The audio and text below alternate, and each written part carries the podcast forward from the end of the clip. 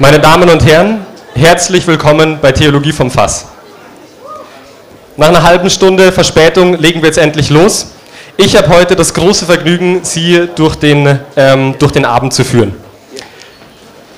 Bei Theologie vom Fass beginne ich normalerweise mit, es gibt sicher einige, die noch nicht hier waren, die bei Theologie vom Fass noch nicht waren. Heute bin ich mir sicher, dass sehr, sehr viele Leute noch nie bei Theologie vom Fass waren. Deswegen möchte ich Ihnen kurz eine kleine Einleitung geben, wie der Abend ablaufen wird. Im Endeffekt sagt es der Name selber schon, Theologie vom Fass. Das heißt, es geht um Bier. Ganz einfach, das kann sich jeder merken. Deshalb gibt es bei Theologie vom Fass zwei halbe und ein Stamperl. Heute haben wir allerdings den Christopher West aus Amerika einfliegen lassen. Das heißt, er wird uns nicht nur eine halbe zapfen, sondern wahrscheinlich sogar zwei oder drei. Ein kleiner Applaus bitte.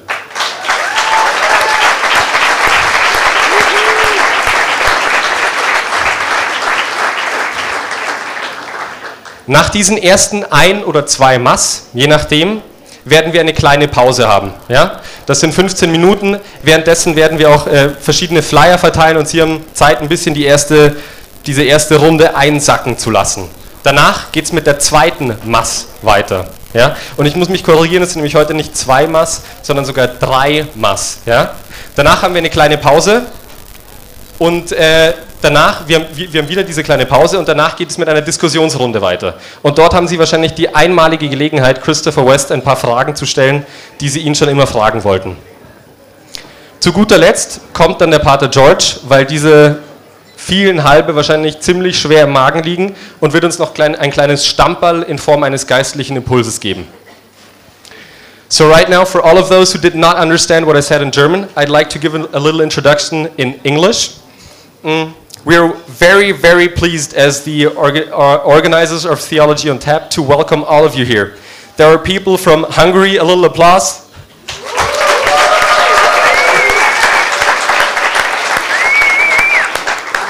people from Germany.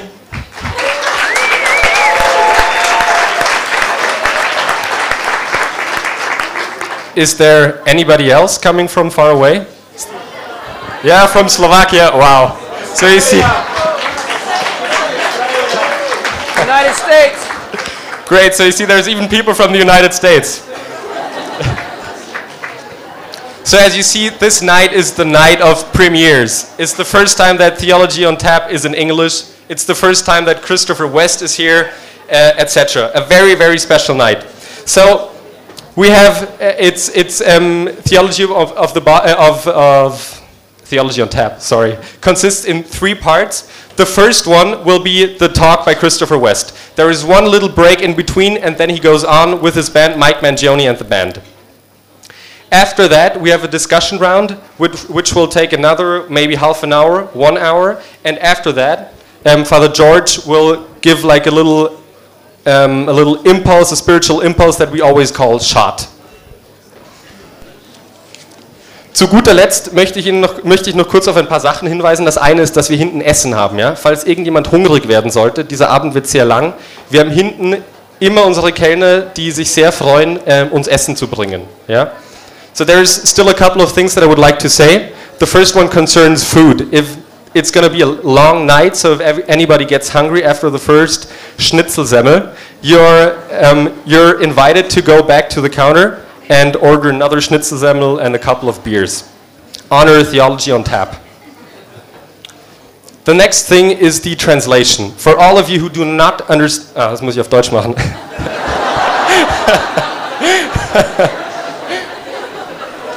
also,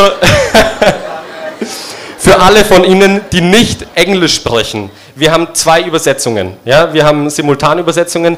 Die eine ist auf Englisch, die andere auf Deutsch. Jetzt ist wichtig, alle, die nicht Englisch sprechen, haben ja schon ihre Empfänger mit den Radios. Vier wird Ungarisch sein, ganz, ganz wichtig. Ja? Vier Ungarisch und elf Deutsch.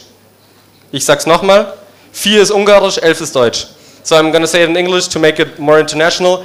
Four is for, for all those who want to have a Hungarian translation, and 11 is for those who want to have the translation of Christopher West into German.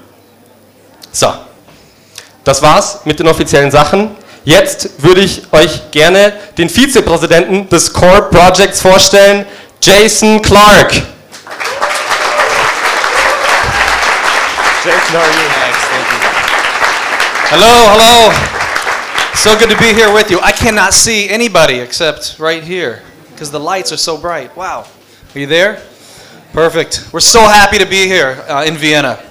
Thank you for uh, coming to, to spend this evening with us. My name is Jason Clark. I'm the executive vice president of the CORE Project, an organization founded by Christopher West to help really spread the message you're going to hear tonight around the world. I'll share a little bit more later tonight about how you can get more information on the core project. But I just wanted to say hello so you knew who I was. If you get a chance during the intermission or at the end of the night, I'll be over here. I would love to say hello to as many of you as I can. Thank you so much. Thanks, Jason. So, genug der Ansagen. Vorhang auf für Christopher West and Mike Mangione and the Union.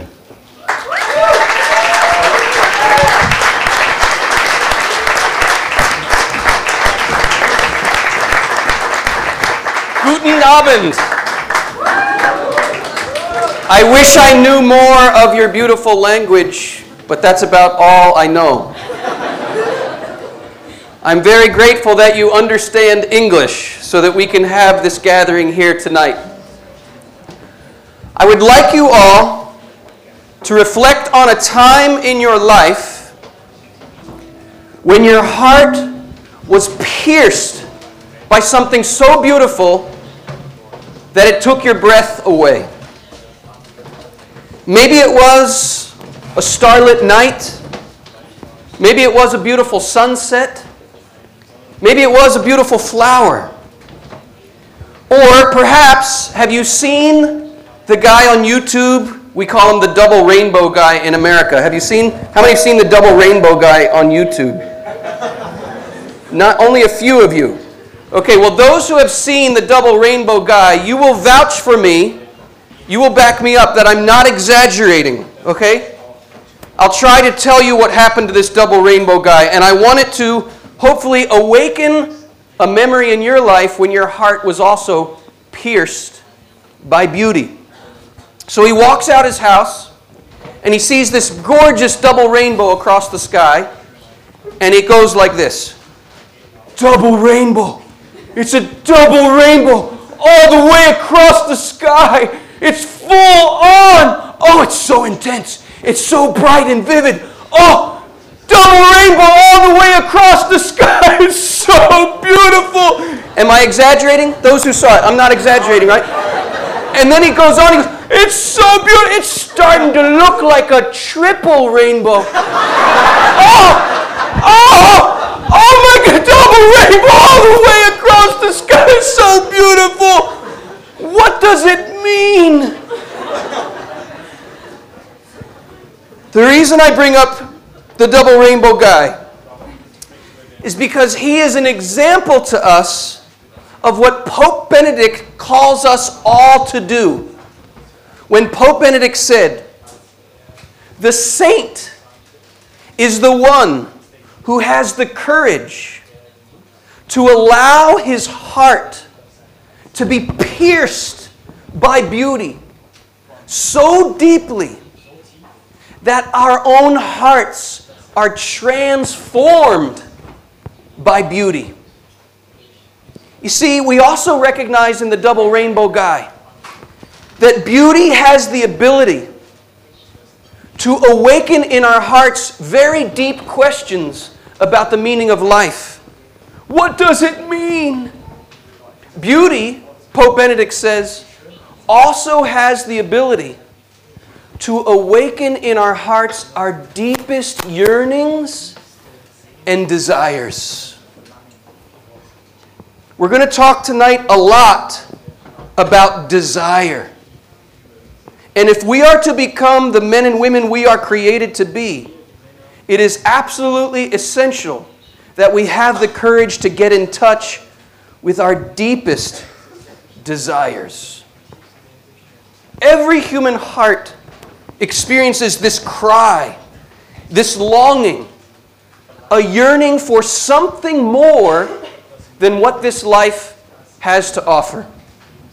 If you turn on the radio, you will hear this cry of the heart in the music of the people. Now, I would imagine you're familiar with some of my favorite bands. Bruce Springsteen, yes? Yes?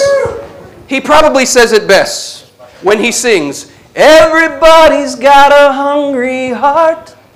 Everybody's got a hungry heart. But what is that hunger? What are we hungry for? And why? We must ask ourselves, why can't Mick Jagger get no satisfaction?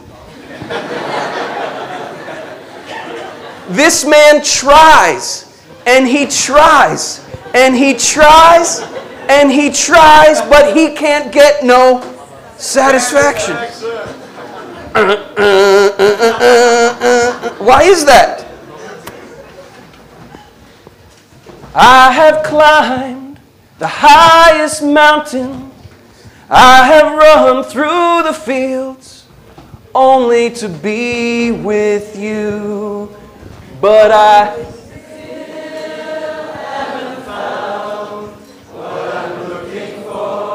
What is Bono looking for? What are we looking for? We must have the courage to feel that desire at its depth. The Greeks had a word for this desire that we all feel this desire for love, this desire for union, this desire for fulfillment, this desire for happiness. The Greeks called it eros. E R O S. Eros. I don't know what the equivalent would be in your beautiful German language, but in English we have a derivative. The word is erotic. Do you have something similar in your language? Yes? Unfortunately, in the English language, the word erotic has gotten terribly twisted up. It's become something very shallow. It's the search for immediate pleasure, immediate gratification, and often at other people's expense. We're not talking about that. We're talking about something much deeper. In fact, Pope Benedict says that eros is our yearning for the infinite. Eros is not just a hunger and desire for union with another here on earth. It is that. But it's something much more. When we feel it at its deepest level, Eros is a desire for union with something that lasts forever.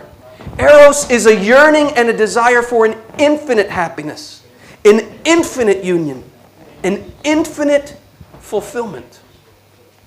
If we were to put a word to it, Eros is our yearning for God, for infinite love. Now, unfortunately, many people grow up in Christian homes, and we don't have much honest discussion about Eros in our Christian upbringings. This is tragic. In fact, let me see a show of hands, and I have to shield my eyes so I can actually see. How many of you were raised in a Christian home? Can I see a show of hands? Okay, just about everybody. How many of you would say that in your Christian upbringing there was open, honest, normal, healthy conversation about erotic desire? Please raise your hand. One, two, three, four, five, six, seven.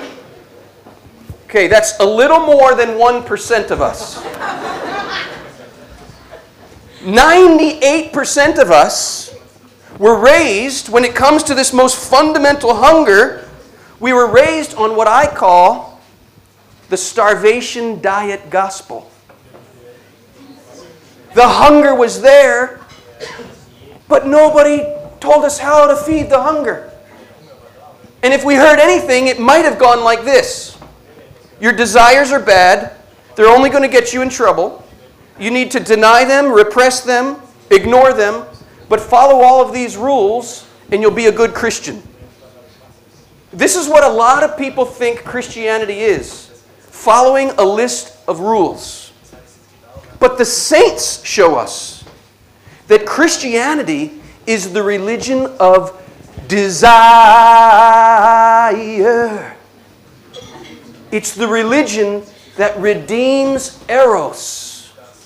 It's the religion that directs our desire according to God's design so we can reach our destiny.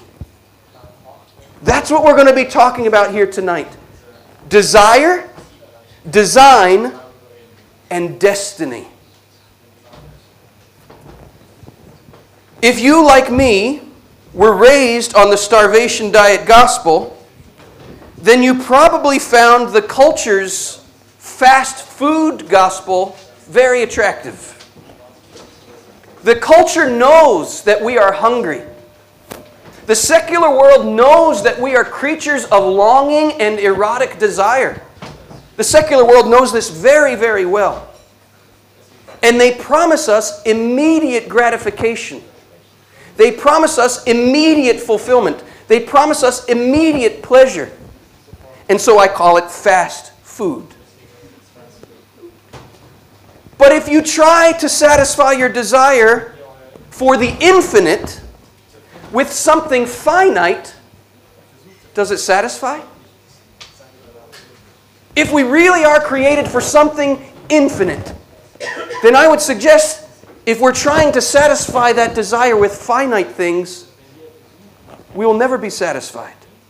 And maybe that's why Mick Jagger can't get no satisfaction.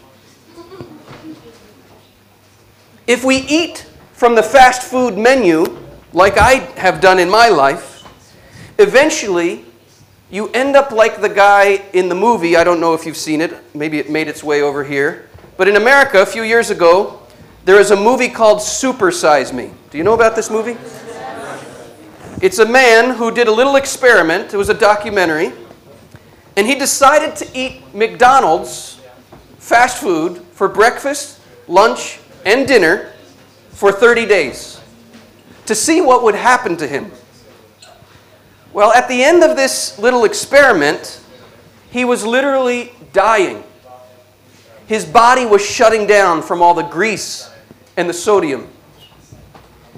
And that is a fairly accurate picture of what I looked like, spiritually speaking, in my college years.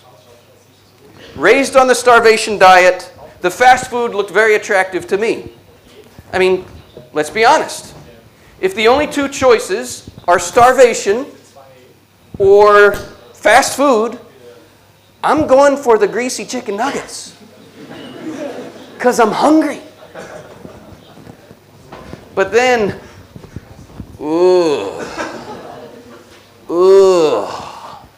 I remember a night in 1988 in a college dorm. Everyone was gorging on the fast food.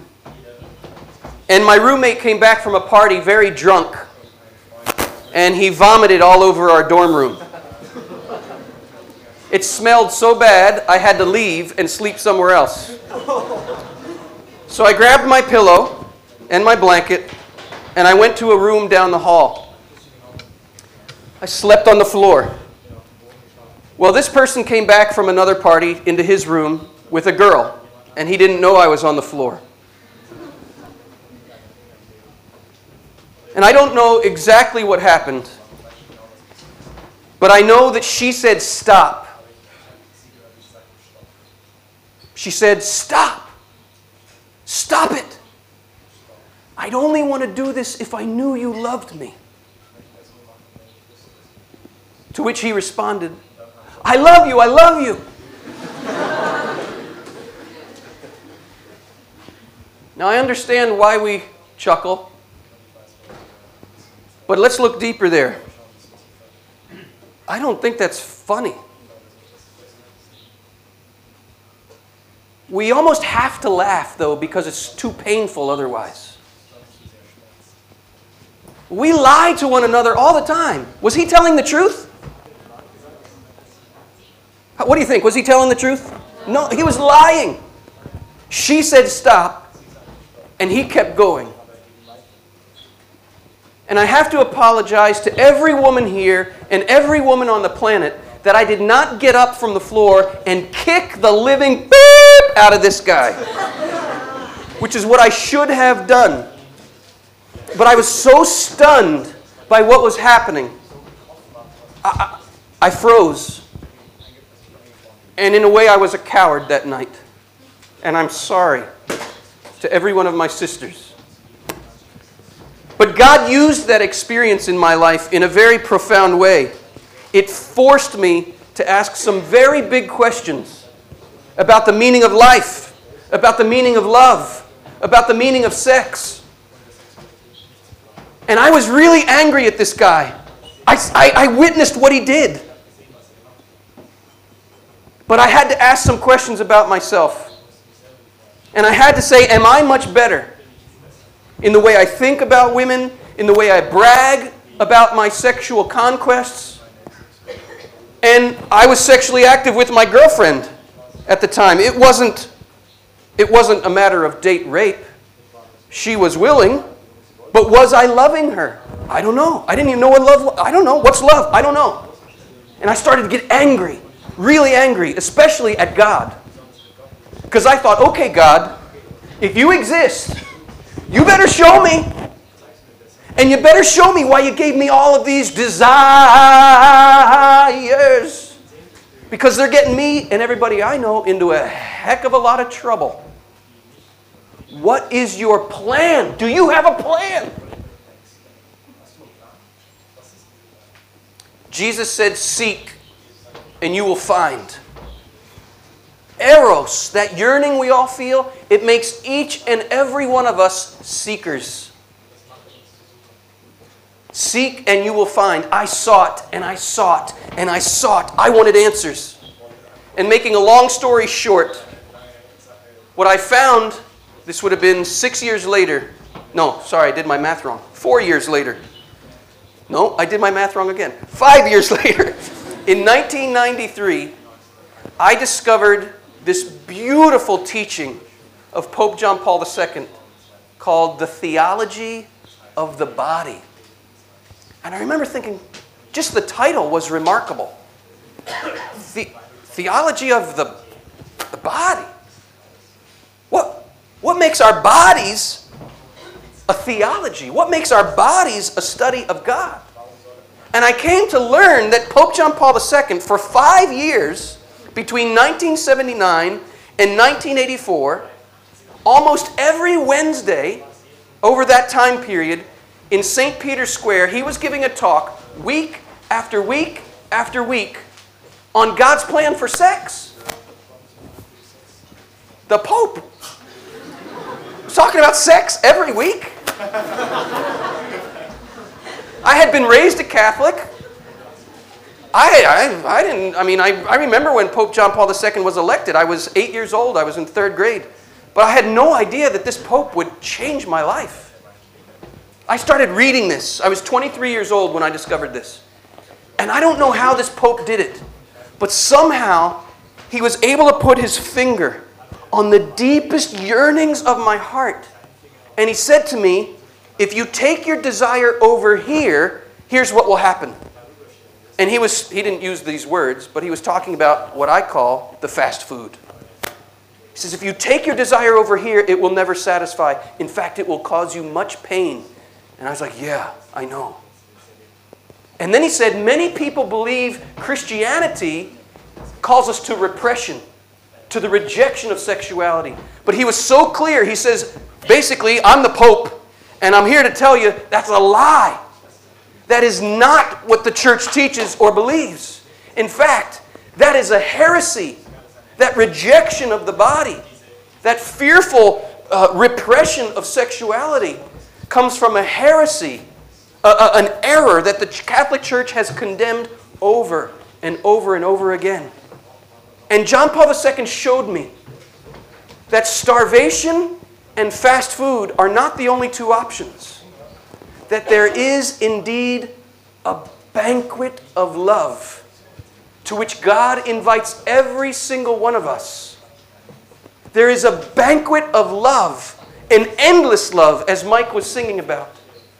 There is an endless love that corresponds to the endless desire in our hearts for love, for happiness, for union. And slowly but surely, John Paul II was helping me to redirect my desire according to God's design so I could aim towards my destiny. Do you know what our destiny is? Did you know that we are invited to an ecstasy that lasts forever? A bliss, a happiness, a love that lasts forever. But we have to have the courage to walk through this narrow gate. I'm going to invite the band up, and they're going to sing another song for us. And I'll ask Mike to tell us a few words about this song. But here's how I hear this song this is a song about desire. This is a song about how when we take our desire to the wrong place, as Mike says, we end up poisoned and used. And we find ourselves now standing at this gate. And maybe we hear a voice calling us to another way of living, another way of thinking, another way of seeing. But maybe we're afraid. I'll leave it at that. Be not afraid.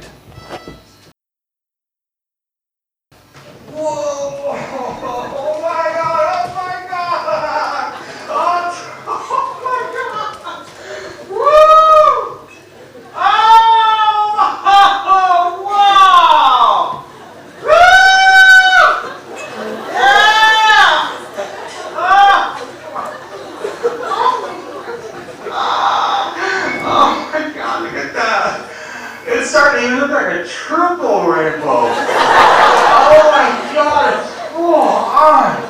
Double rainbow all the way across the sky.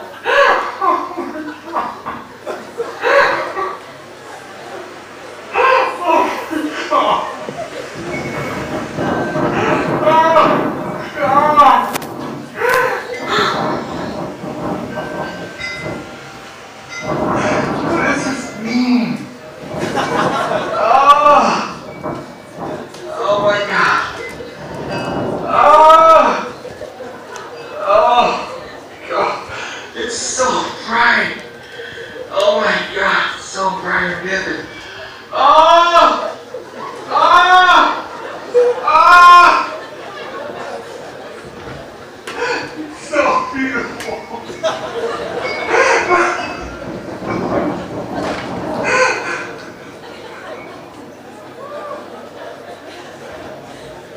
What does it mean? Whenever our hearts encounter something beautiful, if we have this kind of courage, it will pierce our hearts and it will awaken these deep questions about the meaning of things. Now, I know that watching this maybe for the first time, it can be a little disconcerting. Now, some people have asked, is this guy on drugs? the answer is no. I, I actually, when this came out a few years ago, I was very taken in by it. In fact, you know, there's I think 300 million views on YouTube, and I think 2 million of them come from me. so I, I kind of fell in love with this guy. I've watched it so many times, and it's very interesting what happens as it unfolds. When he starts to cry, it starts to rain. It's almost as if God is crying with him. And you may think he's on drugs, but I saw him interviewed on some American television shows, and he insisted, No, I'm not on drugs. And, and the interviewer said, Well, well are you sure? I mean, what, what, what's the lesson here? He says, I guess the lesson is you can get high without drugs. I think that's a very important lesson for us. Because, rightly understood, we all want to get high. But drugs are finite highs. Are you following me? I want to suggest that that yearning we feel to get high, which means to be happy, we're looking for an infinite high, an infinite ecstasy. And this is exactly what God wants to do for us. This is exactly what He wants to give us. And the beautiful things of this world, whether it be a double rainbow, whether it be a piece of music, whether it be a good beer, how do you say cheers in German? Prost, Prost, yes. Beer is beautiful. Beer is a gift from God. And all of these pleasures, all of these beautiful things that God has given us in this life, including sex. God made us this way. Why did He make us this way? What does it mean? What is His design? That's what we want to look at now. And I hope what we will discover by looking at God's design is that all of the beautiful things in this world, the things we love the most, these beautiful things, small b beauty, is meant to lead us to capital B beauty. But when we stop at the finite things, when we stop at small b beauty, we don't go beyond. And when we fail to go beyond, the finite things become idols in our lives. Let me put it this way I would suggest that we all have three choices when it comes to our desires. Three choices. We will either become a stoic, an addict, or a mystic. Now, that has a nice ring to it in English. For those who are hearing the interpretation, I don't know if it has the nice ring to it, but listen to the poetry of the English Stoic, addict, mystic. What do I mean? The Stoic is someone who is afraid of desire. Maybe this person has been burned by desire, gotten in trouble, caused pain, and so that person thinks the solution is to repress the desire. Many people confuse Christianity with that kind of repression and stoicism. Another word might be Puritanism, a fearful rejection of these pleasurable bodily realities and a fearful rejection of our desire. This is not Christianity. Addiction happens when we take our desire for the infinite to the finite. Why do we become addicted? Because it doesn't satisfy us. So, what do we think we need? More of it. So, we go and we get more of it. Does it satisfy yet? So, what do we think we need now? More of it. We go and we get more of it. Does it satisfy yet? No, more, more, more, more. That is addiction. A futile attempt to satisfy infinite desire. What is a mystic? Now, you may think when you hear the word mystic, you may be thinking of some of these amazing saints like Padre Pio, who had the stigmata, or Teresa of Avila, who experienced levitations and things like that. That's not exactly what I'm talking about, because very, very few of us will ever experience any of that. But all of us are called to what the Catechism describes as ordinary mysticism. And the ordinary mystic is the one who is opening all of his or her desire for the infinite to the infinite. And that person is entering into the great mystery of the universe, the great mystery of the love affair that God has with us. That's what makes a person a mystic to enter into the mystery of God's love affair. We are all called to that. This is God's design. In fact, all of creation tells this story. What story? This great love story. God speaks to us in sign language. And we must learn how to read his sign language. There are signs everywhere that tell the story of God's love. In fact, look at all of creation. If there is a God who made all of this, then what we believe as Catholics is that creation itself is God's message to us. Well, look at creation. You cannot escape the fact, if you read the book of nature, that one of God's favorite subjects is mating and fertility. God loves sex because almost everything in creation is having it. Are you following me? What are the birds singing about? Sex. Sex. When we hear a bird sing, we're hearing a mating call. Nine times out of ten, it's a mating call. What are the crickets chirping about? Sex. Sex. Did you know only the male crickets sing?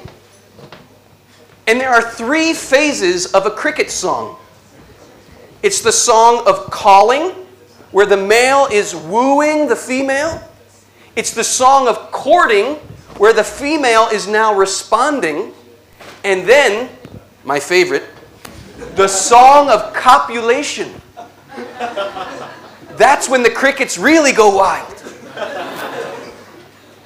God has written a love song right into creation. Do you know what a flower is? Do you know what a flower is? I have a, a priest friend who's kind of, I describe him as kind of a mystical botanist. This guy loves flowers. And one time he says to me, Christopher, have you ever seen a flower? Yeah. He's like, No, you haven't. No, you haven't. He says, Look with new eyes at a flower. I was like, What are you trying to tell me, Father? What are you trying to say? He says, Do you know what a flower is? I'm like, Yes, I know what. No, you don't. Let me tell you what a flower is.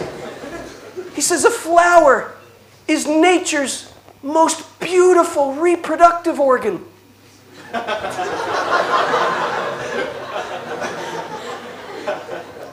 And then I'm remembering back to science class, you know, when I was in school, and I'm like, you're exactly right. I never really thought of it. And he says, Why do flowers smell so good? I'm like, I don't know, tell me. He says, Because they're trying to attract lovers, pollinators. And then he said to me, Take a breath. I was like, and he says, Chances are you just interrupted nature's reproductive process. because you just breathed in some pollen into your nose. And he said, Love is in the air, it's everywhere. I'm like, This priest sees the world. He's either crazy or I want to get in on it. But the saints talk about this. When you open your eyes to see God's sign language, you see it everywhere. And you come to recognize that every blade of grass, every tree, every shrub, every flower, every insect, every star in the sky proclaims this love story. And all of it culminates in us. Scripture teaches that we are the crown or the culmination of the whole created world. And there is a song that we are all called to sing. You see, the rest of nature sings it without any choice. But what is unique about the human being is we have freedom. We can choose to enter this love song, or we can choose not to. We can choose to sing in harmony with this divine love song, or we can go off on our own and write our own version. And it's when we go off and follow our own designs, Scripture says, that we get in trouble. But as we come to learn how to sing in tune with God's designs, as we learn how to direct our desire according to God's design, It leads us to an infinite destiny of ecstasy and joy beyond our wildest imaginings.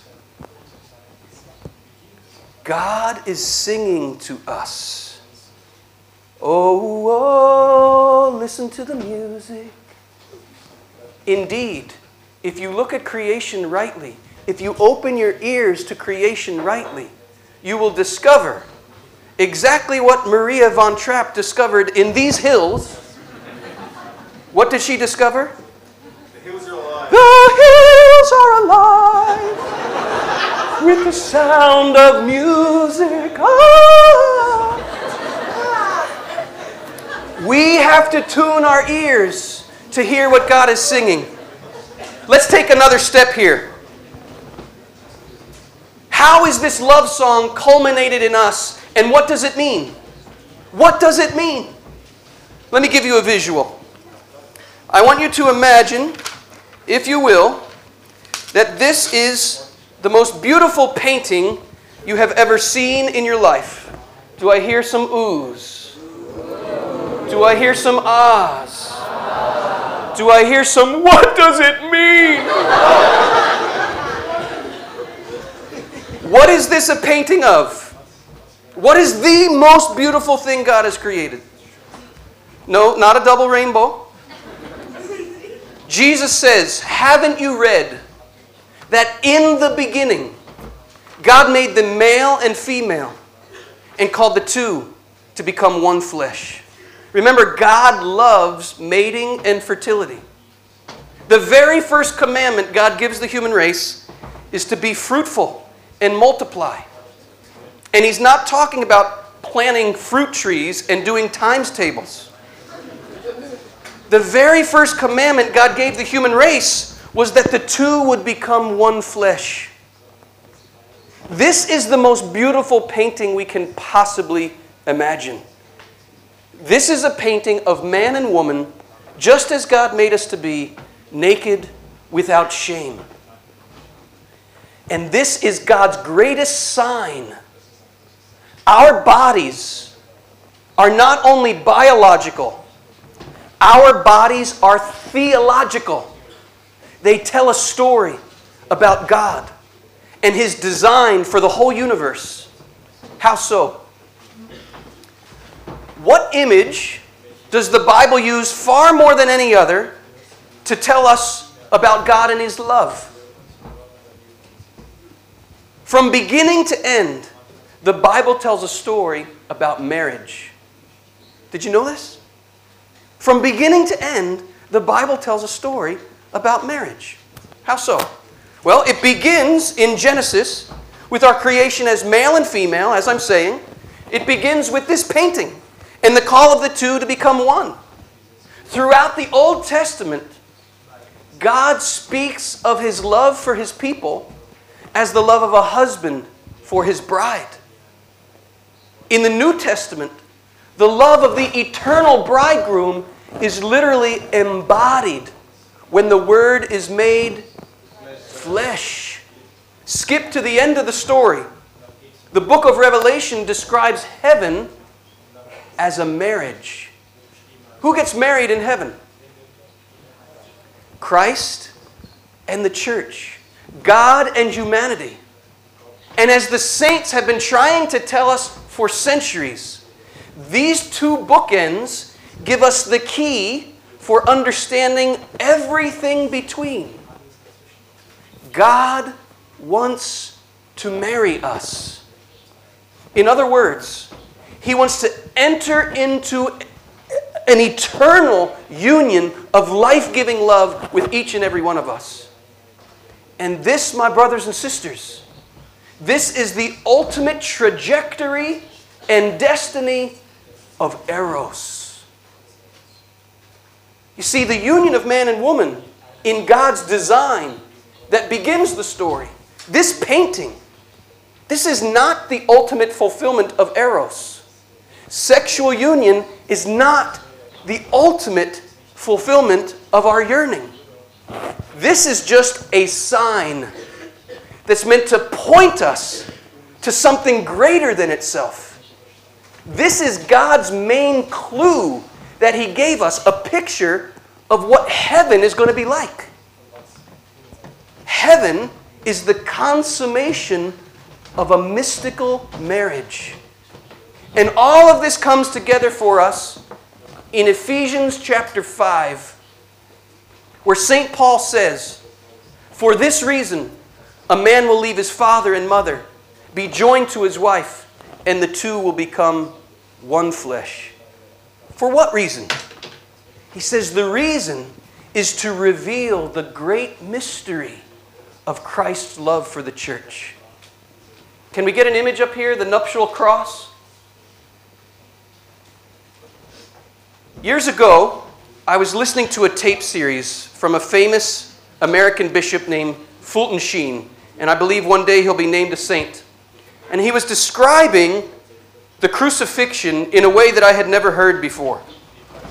And he has kind of a booming voice. It went something like this Do you know what's happening at the foot of the cross? Nuptials, I tell you. Nuptials. Do we know what nuptials are? Nuptials are the union of the bridegroom and the bride.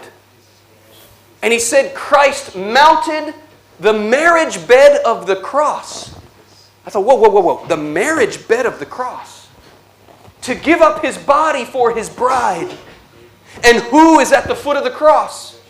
And what does he call her? What does Jesus call Mary at the foot of the cross? Woman. Whenever Jesus calls Mary woman, as the fathers of the church teach us, we're at a wedding. Where else did he call her woman? At the wedding feast of Cana. This is a marriage taking place. Now you might be saying, whoa, whoa, whoa, time out. That's his mother. yes, in the flesh, she is always his mother. But in the spirit, she represents the church, and the church is the bride. So this is, of course, symbolic of something. But Mary here is the symbol of the bride. She's the new Eve. Christ is the new Adam, the new bridegroom. And so he says to the, to the bride, to the church, This is my body given for, given for you. And notice how this artist depicts it. The woman, the church, the bride, has a chalice, and she's receiving the flow of blood and water from the heart of the bridegroom. And here, Bishop Fulton Sheen, he knows he's about to say something a little maybe unfamiliar to some, but this was not unfamiliar to the early church. He said, I quote verbatim from St. Augustine Do you know what the flow of blood and water is from the side of the bridegroom? It is, so to speak, his spiritual seed his spiritual seminal fluid. That's what St. Augustine said. There is a mystical marriage being consummated here. Mating and fertility. How do we know this was fertile? Because what does Jesus say to the woman? He says, Woman, behold your son. John is also at the foot of the cross, the beloved disciple. And John is a symbol of all of us all of us are born again through baptism from this union, the union of the new Adam and the new Eve.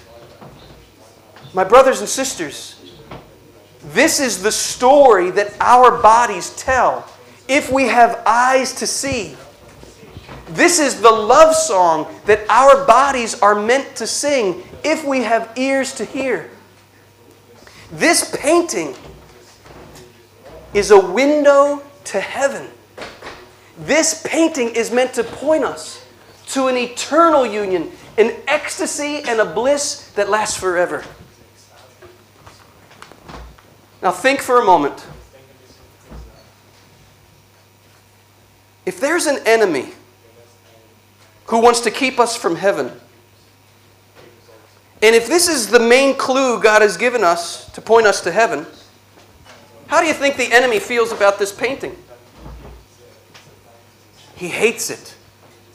He hates it with all his diabolic fury. And this is exactly what he came to attack in the garden. And do you know what happened to this painting through original sin? What we call original sin? This painting became terribly twisted and distorted. Love became lust. Rather than pouring our lives out for another in love, we use one another for our selfish pleasure. What I experienced in that dorm room that night when she said, I would only want to do this if I knew you loved me, she was remembering deep in her heart God's original design. But because everything was all twisted up, he lied to her. He said, Oh, I love you, I love you. But he didn't love her. He just wanted to use her for his own selfish pleasure. Now, this twisted distortion goes both ways. Not only do men use and abuse women, women, please be honest, you know how also to use and manipulate us. And this is the source of so much pain in our lives when we are using one another rather than loving one another. All the heartache, all the difficulty, all the friction and pain in the sexual relationship, Jesus says to us, in the beginning it was not so. But I want to share with you the real gift of this theology of the body. But first, we have to point out the tragic mistake of so many Christians throughout history. Christians throughout history, unfortunately, they've encountered this crumpled up piece of paper and it looks like trash. So they have mistakenly thought that the solution to this problem is what? Throw it away. And so many Christians believe a heresy. And the heresy goes like this Spirit good, body bad. This is not, is not what the Catholic Church really teaches and believes. That is a heresy that the Catholic Church has condemned over and over again. A heresy with many different names Manichaeism, Gnosticism, Jansenism, Puritanism, dualism. Two men in the 20th century, both very prominent global figures, reached into this trash can in response to Puritanism and told the world, You mustn't throw this away. One man's name was Hugh Hefner. Do you know who Hugh Hefner is?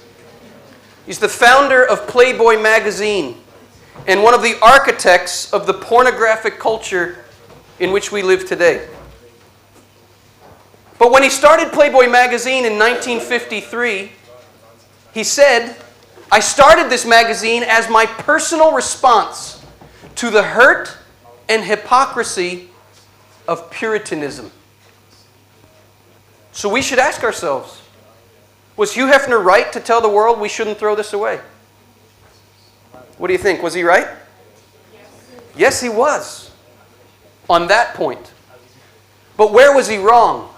Where did he get it seriously wrong? And why are we in such a, a, dark, dark place today when it comes to questions of sexuality? Pornography has become our understanding. This is who we think we are. And we think we're only valuable if we are able to incite another person's lust. This is not who we are. There's another way to see, there's another way to think. Remember, I said there were two men who pulled this out of the trash can. Right at the same time, in the early 1950s, when Hugh Hefner started Playboy magazine, a young Polish priest named Karol Wojtyła also pulled this out of the trash can and started saying to the modern world, You mustn't throw this away. But he did something Hugh Hefner didn't do. By reflecting deeply on what Christ did for us on the cross, by reflecting deeply on the original plan, the original design of God and how Christ came to restore that design, he said to the modern world, Let me show you what you've been throwing away. And he uncrumpled for us the original, beautiful, wonderful plan of God for making us male and female. My brothers and sisters, this is who we really are. And we are called to rediscover who we really are. But here's where we start. Each and every one of us have fallen. Each and every one of us have hearts that, in one way or another, it's all crumpled up. And I think the deepest cry of our heart, this cry for love, we ask ourselves, not can I be loved at my best? We can all put on a pretty face and be loved at our best. But I know the deepest question of my heart is can I be loved when I fall? Can I be loved in my brokenness? Can I be loved in all of my selfish, wounded humanity? God meets us right here. And His love is what does this in our lives. Are you enjoying the evening? Isn't the band's music great? Yeah. I want to make sure I let you know, in case you didn't know, up at the table, Mike Mangione and the Union have three CDs here. So please, if you're enjoying his music, take advantage of the opportunity to take some music home with you as well. You can get that right up here at the table. I mentioned to you at the beginning of the night that I wanted to say just one word about the Cor Project. If um, some volunteers could help pass these cards out while I'm speaking, that would be great. The Cor Project, Cor, C O R, is Latin for heart. The Cor Project is an organization, as I said earlier, devoted to helping share the message you're getting a taste of tonight, really around the world. And it's such a short evening from our perspective because there's so much that we would want to share with you. And I wish we could spend a few days together taking in this message, but we have just a, just a short evening. Uh, but just let me say from my own perspective, I've been married 12 years, I have five children. Mm-hmm. Pray for me, please, and my wife.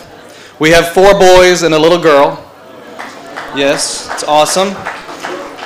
And I wish I could share a lot, a lot about that with you, but I want to tell you one thing that this message you're hearing tonight really has made a profound and huge difference for me as a husband, as a father, and just as a, as a man.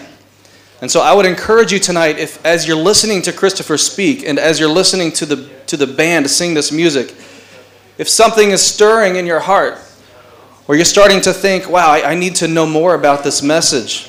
Maybe this message would, would help me a lot, or maybe this message would be transformative in my life. Maybe this message is something that my family and friends need to hear about.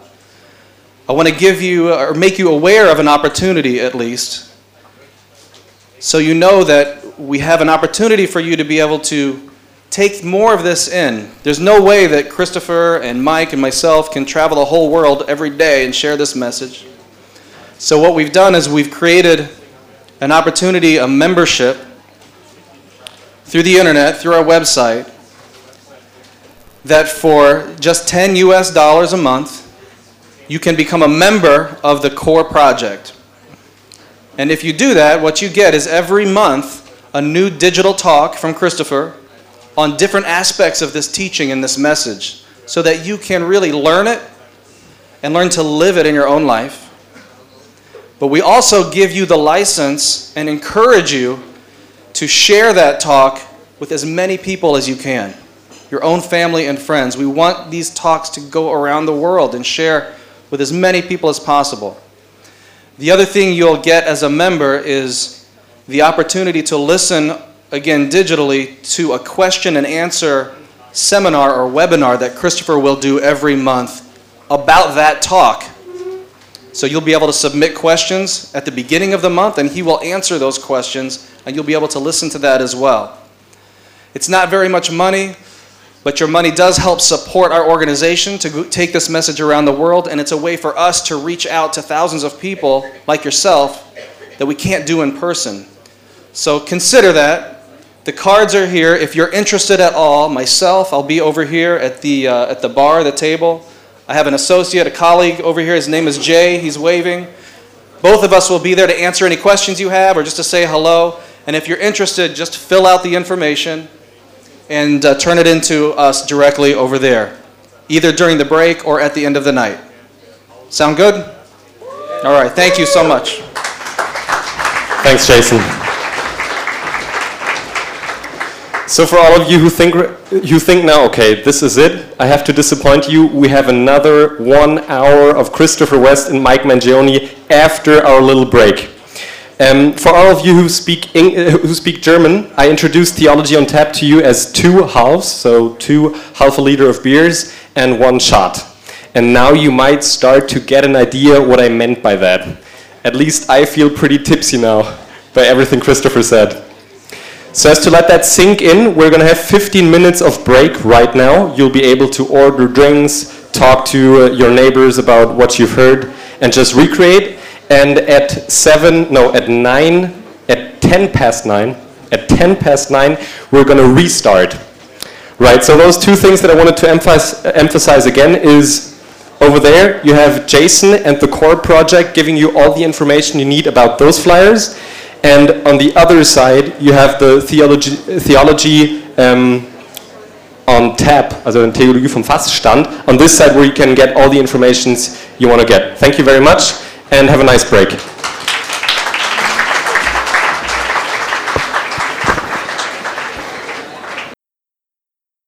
Welcome back. We have been talking about desire, about design, and now we want to talk about our ultimate destiny. But before we talk about our destiny, let's just review what we've learned so far. We started by talking about the deepest desires of our hearts. And we have, could I ask the, those in the back if we go shh, shh. We started talking about the deepest desires of our hearts. And the point that is so important that we're trying to make is that Christ does not ask us to stifle our desires. He wants us to awaken them at their deepest level. Christianity is not about following an oppressive list of rules. Christianity, rather, is about having the courage, and it does take courage, having the courage to follow our deepest desires. In fact, do you know what the very first words of Jesus are quoted in the Gospel of John? The first words out of Jesus' mouth in the Gospel of John. Anybody know? What do you want? Jesus begins everything he says in the Gospel of John with these words, with this question What do you want? What are you looking for? It's a very, very important question. Only as we get in touch with our deepest desires do we get in touch with the very meaning of our existence. St. Augustine perhaps said it the best. He said, You have made us for yourself, O God, and our hearts are restless until we rest in you. We are created for an infinite love, for an infinite union, for an infinite marriage. God wants to be one with us forever. And the Bible describes this eternal unity as a marriage. And God wanted this eternal marital plan to be so plain to us, so obvious to us, that He stamped an image of it right in our bodies by making us male and female. and calling the two to become one flesh. This intimate union tells a story. The holy communion of man and woman tells the holy story of the holy communion of Christ and the church. Can we get the nuptial cross up here again? Christ is the one who left his Father in heaven, and he left the home of his mother on earth to give up his body for his bride, so that we, the bride of Christ, the church, might become one flesh with him. Where do we become one flesh with Christ? When Christ says to his bride, This is my body given for you, and when the bride comes forward to receive the body of Christ, the bride is one flesh with the bridegroom, and if the church opens to the gift, the bride conceives eternal life. This is the design of our sexuality. A man's body does not make sense by itself, does it? Gentlemen, have you ever wondered standing there in the shower? Why, oh God?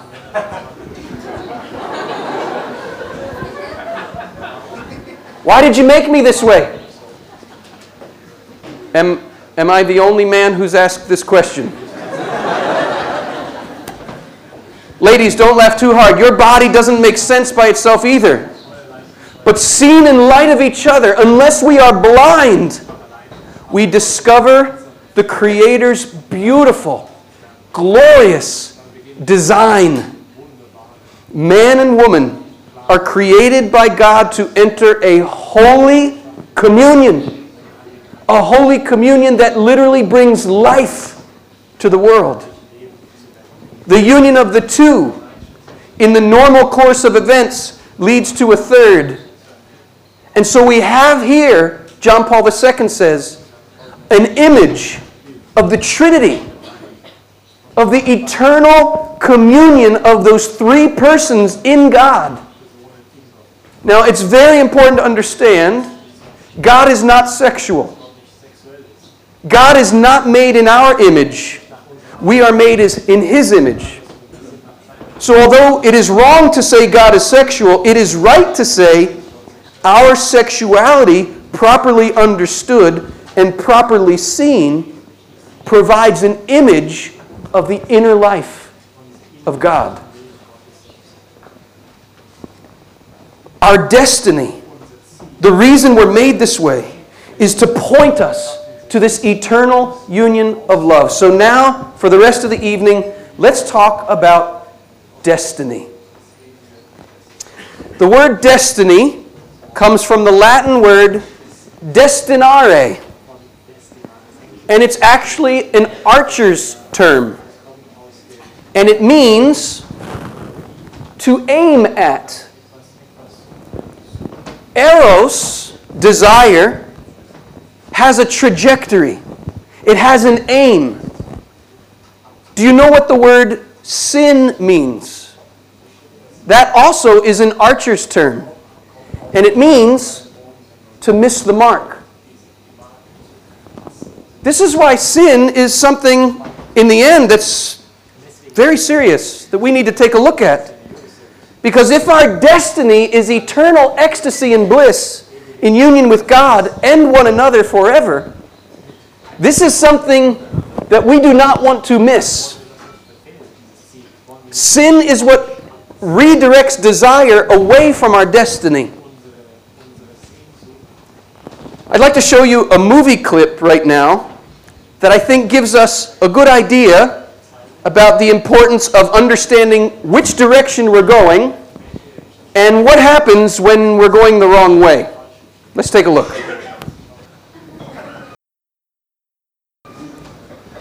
The point is this Who is the Pope in this video? Who's the Pope?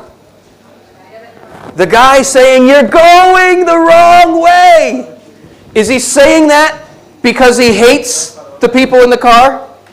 Or because he loves them? Because he cares for them?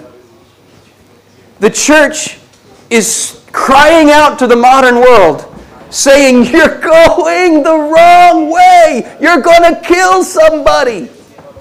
Because disordered sexuality leads to death. At the root of the culture of death is disordered sexual desire. Because when we treat other human beings as mere objects for our selfish pleasure,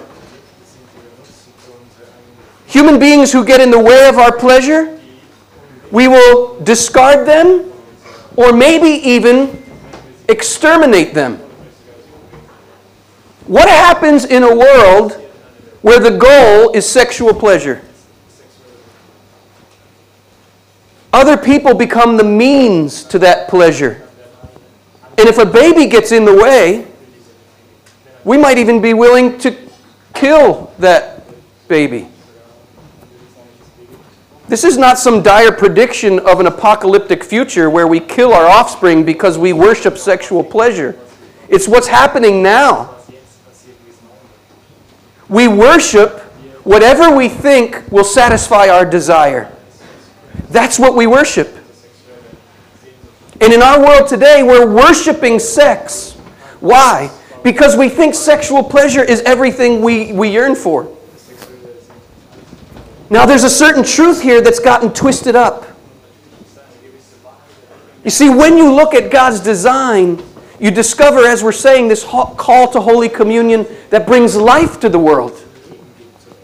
But rather than bringing life to the world, when sex gets twisted and distorted and you're going the wrong way, it brings death to the world. The truth is that sex is all about life. Sex not only is meant to bring life into the world, that's one sense, but sex is a celebration of life. It's a celebration of existence, and it's meant to point us to our destiny of eternal life. But the lies come in there, they take this truth, this proclamation of love and life, and they twist it all up. And when you twist the truth that sex is all about life, Twist that, and what do you get? Life is all about sex. That's what our world thinks. But this is exactly where Jesus meets us without condemnation, but with great love. Think of the woman at the well. Remember the story in the Gospel of John?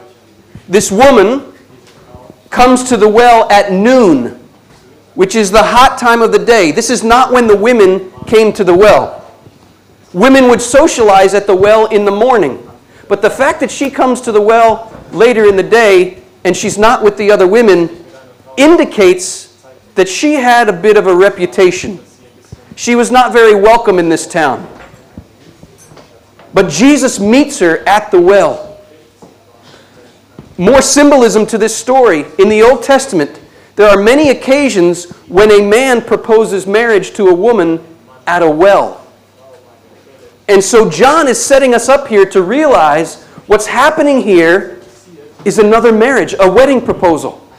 Look at how it unfolds. Jesus says to her, Give me a drink. And she says, The well is deep. Now think of the symbolism here. Think of our hearts. Our desires are very deep. We are very thirsty. We are looking for something. And Jesus knows this is true about human nature. We tend to think that the union of man and woman, that sex and sexual love is really what we're looking for to satisfy our thirst.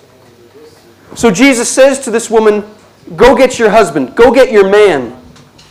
She says, I don't have a husband. Jesus says, I know. I know that you have been with six men. She had been taking her thirst to all of these men to try to satisfy her thirst, but none of these men could satisfy her thirst, could quench her thirst. Six, of course, is a very symbolic biblical number. Six is the imperfect biblical number. And the point that's being made here is she had been with all these imperfect lovers. None of these lovers could quench her thirst. What does Jesus then say to her? He looks at her and says, You tramp! No, he does not say that. Jesus does not come to condemn us. He knows everything about us. He knows all of the ways that we have been looking for love in all the wrong places, looking for love in too many faces. And he says to her this listen to these words. Please listen to these words. If you are like that woman, and you've been looking for love in all these imperfect lovers, please know this is Jesus speaking to your heart right here, right now. And he's saying this If you knew the gift that I wanted to give you, you would ask me for a drink, and I would give you a water that if you drink it, you will never thirst again. Is this for real? Is there really a water that if we drink it, we will never thirst again? Is there a bread that if we eat it, it will truly satisfy our hunger? Is this for real? If that is real, this is good news. And we should go tell the whole world. And that's exactly what that woman did. She ran into her town. She didn't care anymore about what they thought of her because she discovered lover number seven. What's seven in the Bible? The perfect number. Do you see what happened to this woman that day? She learned how to redirect her desire according to God's design so she could embrace her destiny. Union with Jesus forever. The perfect lover. That day, she learned true worship. Remember, we worship whatever we think will satisfy our desire. She was worshiping these sexual relationships. She was worshiping these other men. And that day she learned true worship because she redirected her desire towards the infinite. I want to show you another video right now. It's a concert clip from the greatest rock and roll band in all of history. Drum roll, please. The Four Men from Dublin, U2. I have followed this band since I was 13 years old. Their music is very much part of my life. And I wouldn't necessarily agree with all of Bono's theology, but he really does believe that Jesus is the Son of God. And in his own way, he's trying to share that truth with the world. And the highlight of any U2 concert, do we have any crazy U2 fans out there like I am? Okay, what is the highlight of any U2 concert? Shout it out. I hope you said Where the Streets Have No Name. I didn't hear it, but that's the highlight of any U2 concert. Where the Streets Have No Name is a song about heaven. And it's a song about our yearning for heaven. And what's so special about this song in a U2 concert is the way the band transitions from one song into Where the Streets Have No Name. And at this concert, the clip I'm going to show you, Bono is singing a song first to his wife. And the song is called All I Want Is You. Bono was once interviewed by a man who couldn't understand how the biggest rock star in the world could be faithful to his wife all these years. And he's, the, the interviewer said, Come on, Bono, you're the biggest rock star in the world. And you sing about erotic things all the time. Don't tell me. Don't tell me you've been faithful to your wife. And he says, I have been faithful to my wife. And he says, But it's true, I do sing about erotic love. But when I sing about erotic love, he says there's a moment when it segues from the things of this world to the things of another world, to much higher things. My love goes from this world to another dimension. And I want you to pay careful attention here. As the song transitions from a song about his wife to Where the Streets Have No Name, which is a song about heaven, watch how his desire gets redirected towards the infinite. Take a look.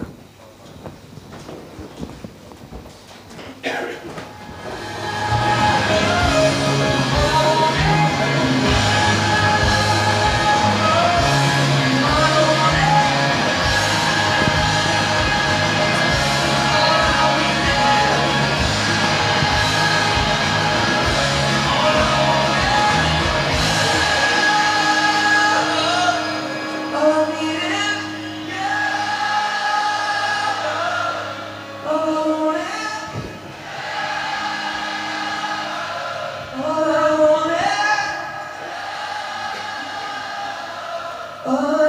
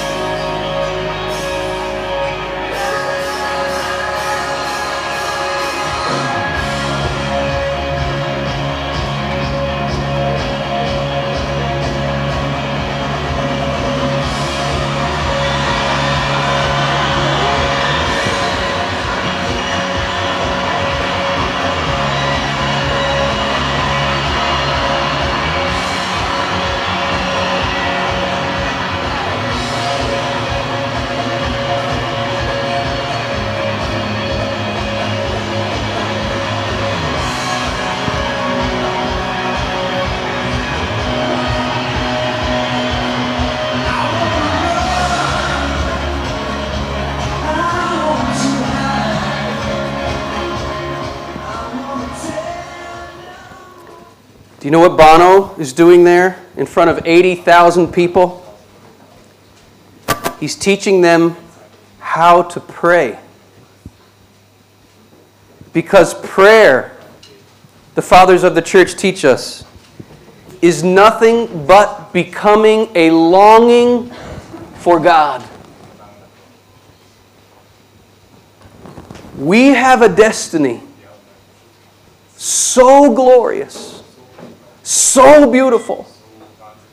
But if we are not aiming our desire according to God's design, we will never reach this destiny. We will miss the mark.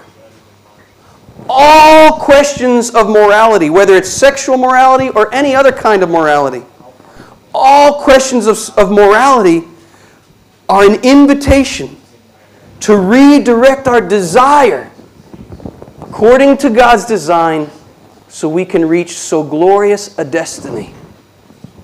So I want to ask you this question Where are you aiming your desire? Where are you aiming your eros? And I say nothing here to condemn anyone. I've got my own long list of sins in my life, of areas where I missed the mark. Maybe I could put it this way I want you to ask yourself what are your idols? What are the things that you take your desire to to try to satisfy it? Perhaps you're afraid of your desire.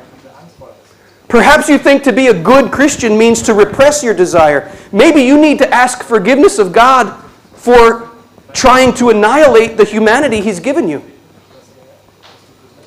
If you have spent your life repressing your desire, maybe your first prayer is Lord, please give me the courage to open up my desire.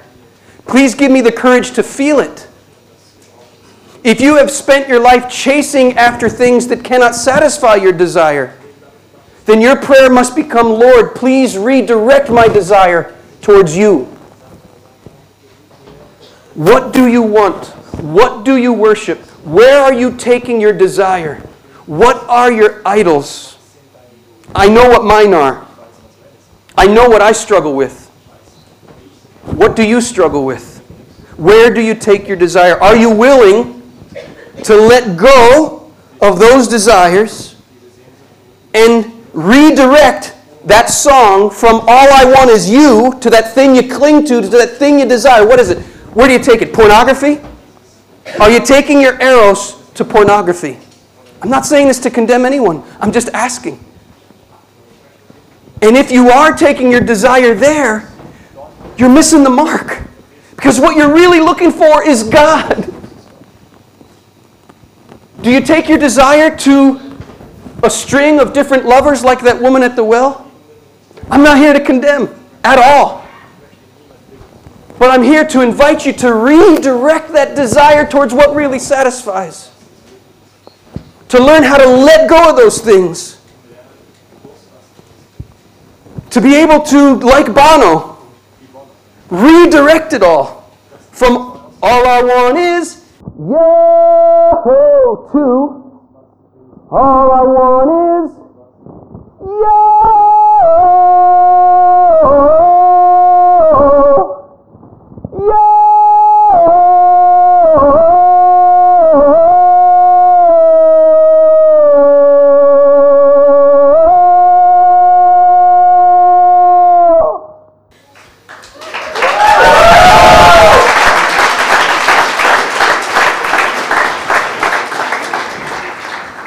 That's prayer. That's prayer. You know what else it is? It's a promise of immortality. You know what else it is? It's the virtue of chastity. Chastity is not the repression of our sexual desires. Chastity is the redirecting of our sexual desires towards the heaven we really desire union with God forever. Is this the way we understand chastity? I don't think so. And because we've been raised in the starvation diet version of things, we think chastity means starve yourself. I want to help you understand what the church really believes about chastity tonight. And I want you to imagine right now that you are an artist, a sculptor, and you have been commissioned by the Vatican to sculpt the virtue of chastity. What would it look like? 500 years ago, the Vatican commissioned a sculptor to do just that. And to this day, you walk into St. Peter's Basilica, and in the nave of the church, right in the arches, you see these beautiful statues depicting different Christian virtues. Let me show you how the church depicts in her art the virtue of chastity. Let's take a look.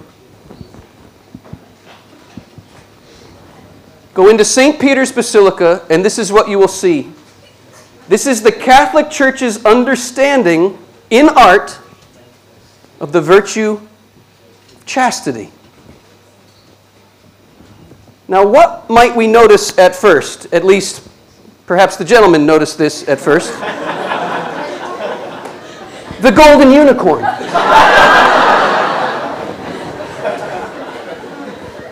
what we notice at first, at least the gentleman, are the bare breasts of a beautiful woman. I thought this was a statue of chastity. it is. It is. It is the virtue of chastity that enables us to see the human body rightly, John Paul II says. Purity of heart allows us to see the sign language of God that's been written into the human body. John Paul II says purity of heart is the ability to see the glory of God shining in the human body. Let us keep in mind that John Paul II, as part of the restoration project of the Sistine Chapel, he ordered the removal of many of the loincloths that prudish clerics had painted over Michelangelo's original nudes. John Paul II said, Take them off. And take them off in the name of Christian purity. Because blessed are the pure of heart, for they shall see God. They shall see God. Theology of the body. This is a theology. Man's body and woman's body reveals the mystery of God. But let's go deeper here.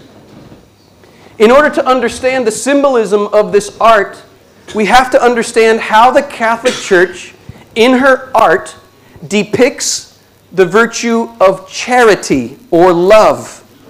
Because love is at the center of chastity. Could you bring those images up for me? Go into St. Peter's Basilica, and you will see dozens, dozens and dozens of statues like this. Both of these are from St. Peter's. This is the virtue of charity as the Catholic Church understands it in her art. A woman giving her milk to her child. Here, of course, we have a baby at the breast and over here we have a woman literally squeezing her breasts, expressing her milk. And the church wants us to understand that these images are beautiful images of love being poured out. This is how the Catholic Church understands charity. Pornography is the mockery of these beautiful images. Pornography is the crumpling up and twisting of these beautiful images. What's the difference, John Paul asks, between nakedness in authentic art and the nakedness in pornography? He says this The pornographer portrays the human body in such a way as to elicit lust in the viewer, whereas the true artist depicts the human body in such a way as to awaken a deep and reverent understanding of the true beauty and dignity of the human being.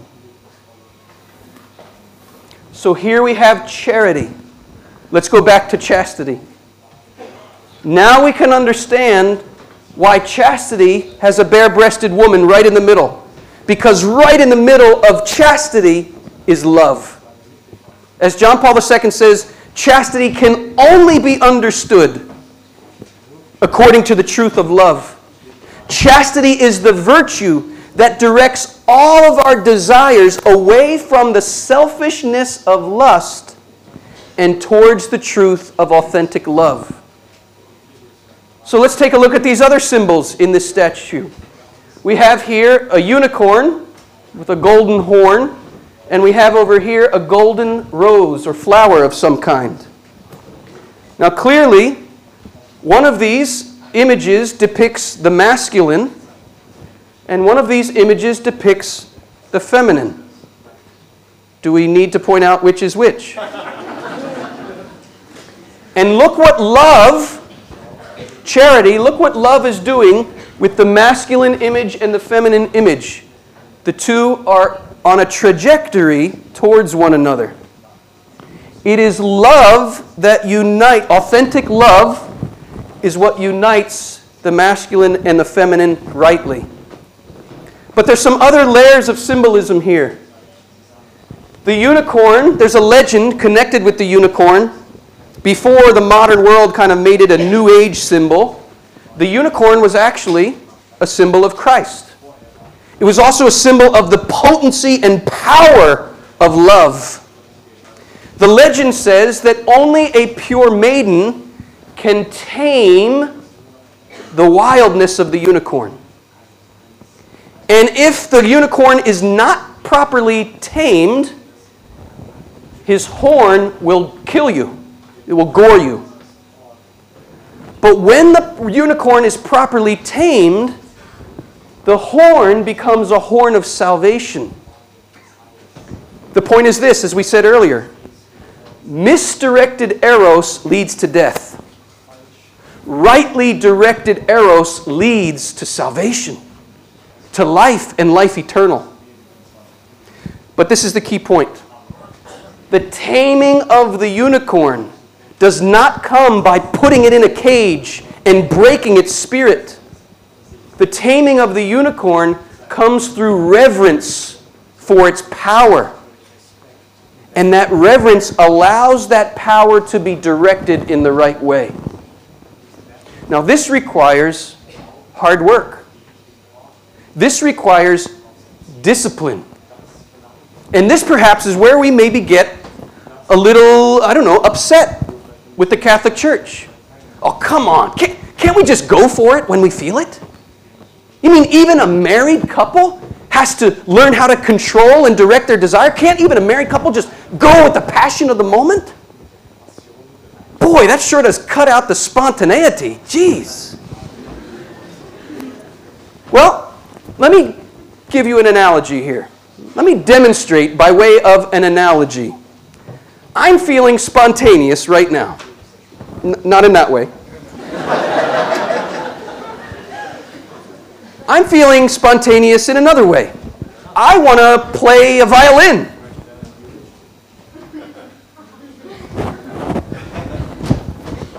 May I? How do you help me? All right, let me play a violin for you. I'm just feeling spontaneous. Here we go.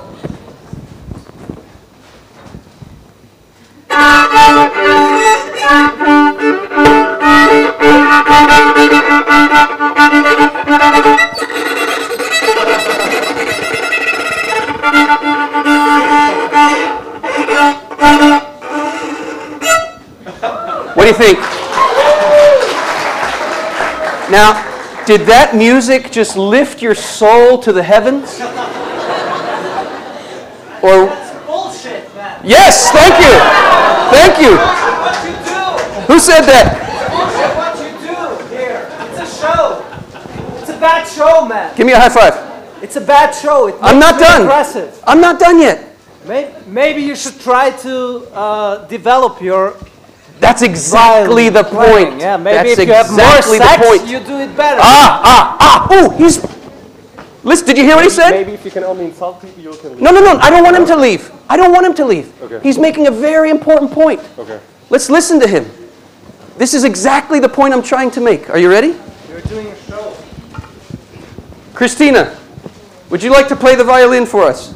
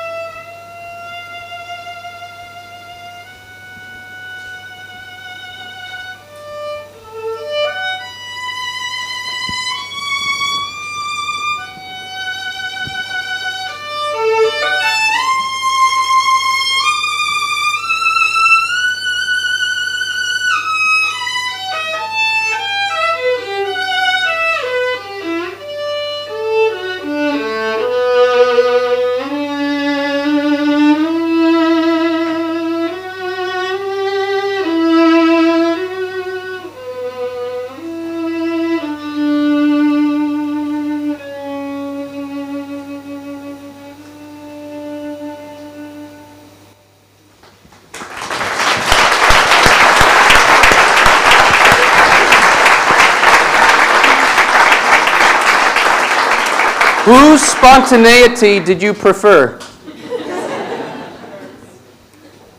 But we know behind her spontaneity is a lifetime of discipline, of hard work, of sacrifice. Anyone can pick up a violin and make meaningless noise. But it takes practice, sacrifice, and discipline to learn how to make beautiful music. And this is what chastity does with our sexuality. It helps us to make beautiful music. Now, some of you might be saying, well, oh, I can't do that. How am I ever going to do that? Anybody can learn to play a few notes with a little instruction. Can you help me out here? Give me a little instruction. How do I?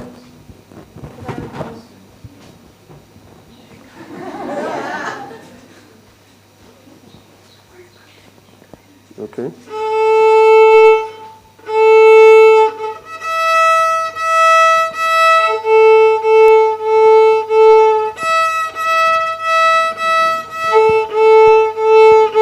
It's not Mozart, but it's on the way, right? I mean, we, you got to start somewhere. Thank you. And this is my point. Wherever we are on our journey, be where you are on your journey, but keep going, step by step, and we can learn how to make beautiful music. If we just surrender to the distortions of the erotic in our heart, we will make a lot of noise, but it won't be very meaningful noise. And we will end up causing ourselves and many others a lot of pain. Chastity is a challenge, but chastity is not destructive to us. Just like the discipline of learning to play an instrument or the discipline of an athlete, that's not destructive discipline, that's constructive discipline. And if we have been raised, and perhaps some of us were, and, and maybe this is a source of some of the anger in our hearts, and I have it too. I got very, very angry at my parents when I was a teenager because, to go with this analogy, they were demanding of me that I play the violin beautifully, but they never gave me any lessons. They were demanding of me that I be chaste and pure, whatever that meant, but they didn't teach me the beauty of the music, and they didn't teach me how to play the music. It wasn't until I discovered John Paul II's teaching that I discovered someone who was teaching me how to play the music. And this music is what it means to be human. Learning how to enter into this music, learning how to enter into this love song. This is what being human is all about. The Bible begins with a marriage, it ends with a marriage. And guess what is right in the middle of the Bible? The Song of Songs, the greatest song ever written. And what is the Song of Songs? It is a biblical celebration of erotic love. And the saints love this book in the Bible above all others. Did you know the saints have written more commentaries on the Song of Songs than any other book in the Bible? Why? Because they understand this erotic love poetry is God singing His love song to us, inviting us to this eternal union. When we understand that the marriage in the book of Revelation is the love for which we're really created, and that that is our destiny, then we understand why Jesus says, in the resurrection, at the end of time, men and women are no longer given in marriage. Why? What's the purpose of this painting? This is a sign that's meant to point us to heaven. Well, you no longer need a sign to point you to heaven when you are in heaven. you're there. Our ultimate destiny is union with God. Let me give you a picture of it. Can we get Teresa of Avila up here? Here we have a picture of a saint experiencing what she describes as nuptial union with God. Now, of course, it's an analogy. God is not sexual. And yet, this is the imagery the Bible uses. This is the imagery the saints use. Let me read to you what Teresa herself said about this experience. This is a statue you'll also find in Rome by Bernini, and it's called The Ecstasy of St. Teresa of Avila. She says this I saw an angel beside me uh, with a blazing light, so hot that it seemed to be one of the very highest angels, all, of, all on fire. I saw in his hands a long spear of gold, and at the end of the iron there seemed to me to be a fire. And he thrust this spear into my heart several times, so deeply that it reached my entrails, it reached my guts. As he withdrew it, I thought that he brought my guts out with it, and it left me all burning inside with a great love of God. So great was the pain, she says, that it made me moan. Can we get a close up here? So great was the pain that it made me moan, and so utter the ecstasy and sweetness that there was no wanting it to stop, nor is there any satisfying the soul with less than God. This is a woman who has learned how to direct eros towards the infinite. I know we have a few consecrated celibates among us. If you're a consecrated celibate, a priest or a religious, or even a lay consecrated celibate, could you please stand for a moment? Do you mind? I know I'm putting you on the spot, but if you would stand for a moment. Could we get some lights here so we can just look around the room and see them? Could we turn up the lights just a little bit in the room? These men and these women are ridiculed and mocked by the world relentlessly. Why? Because the world seems to be convinced that sex is what we really want. Now, the world is onto something here. Sex is something beautiful and wonderful, it's a great gift of God, but it is not our be all and end all. It's a sign that's meant to point us to our be all and end all. Two bookends of the Bible. Begins with the union of man and woman, ends with the union of God and humanity. Which one of these unions is our ultimate satisfaction? If we understand that we are created for union with God, and that and that alone can satisfy Eros, then we understand that these men and women have not rejected their sexuality, but they are pointing the whole world to this, to the ultimate meaning of our sexuality, which is union with God forever. There was a modern Carmelite nun who was giving a lecture, and she was trying to share with her audience that she experiences this in union with God, this ecstasy.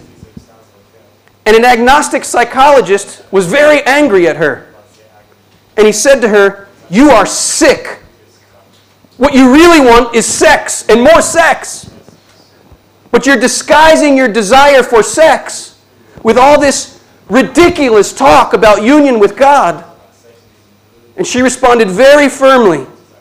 And she said, I beg to differ. What the world really wants is union with God. But it's disguising that desire with all of this sex, sex, and more sex. We must ask ourselves the question who was right? And if that nun was right, then these men and women, these consecrated celibates, by skipping the sacrament of marriage and devoting themselves entirely to the ultimate marriage, they have lost nothing and gained everything. And their lives help all of us to redirect our desire according to God's design so we can reach our destiny. And so I say to each of you, thank you, thank you, thank you, thank you.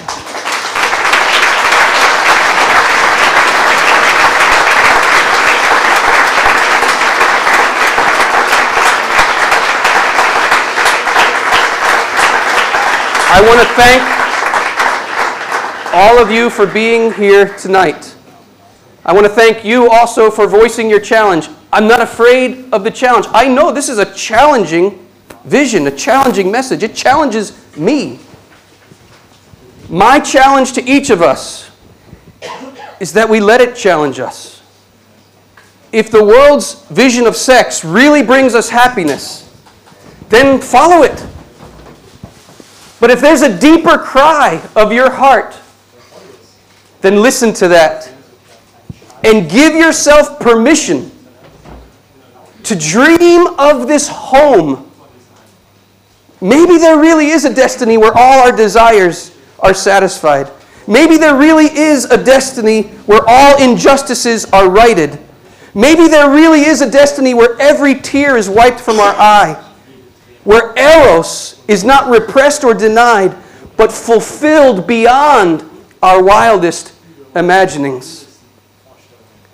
I want to invite Mike one more time to sing for us and to help us dream of home once again. Ladies and gentlemen, we're almost done for tonight. Right now starts the, starts the discussion round where you will be able to ask Christopher West questions that have been burning on your tongue during this entire event. I'm just going to grab him right now and then we can start the discussion round. Christopher, you, um, you mentioned twice about the church condemning um, this heresy. Yes. Um, I think that I, I wouldn't be totally wrong in saying that the church has, has somehow gained the impression that it's, it's also really supporting a, a particular um, attitude towards sexuality. There's a, a filmmaker who um, I, I, I, quite admire, a lot of people don't respect, but an Austrian filmmaker called Ulrich Seidl, who's for the last at least 10 years has made films that have had something to do with religion. And he got into quite a bit of controversy because he was representing religion, and particularly a relationship with, with Jesus as being a kind of neuroses. And I, I watched him in an interview where he said that the church is the most suppressive force on sexuality in our society. And I don't know that, you know, not many people are nodding their heads here, but in another situation, this is, this is the reaction you get. And I think it's fair.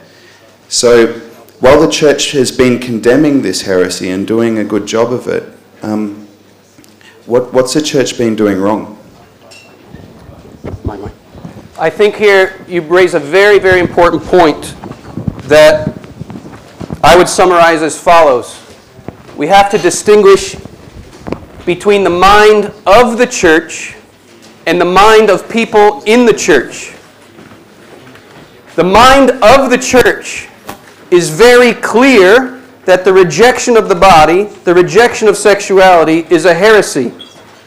But the mind of people in the church has been profoundly affected by this heresy. And it's the mind of people in the church versus the mind of the church that makes the biggest impression.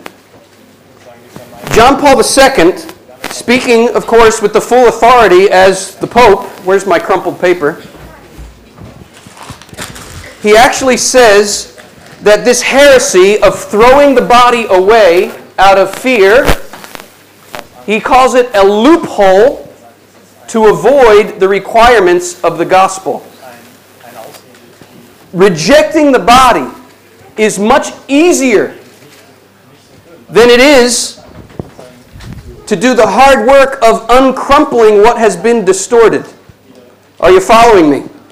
This is hard work, which is why the temptation to Manichaeism is fierce. Because, oh my gosh, it's so much easier just to say, throw that away, and I'm going to try to be holy by living a quote, spiritual life divorced from my body.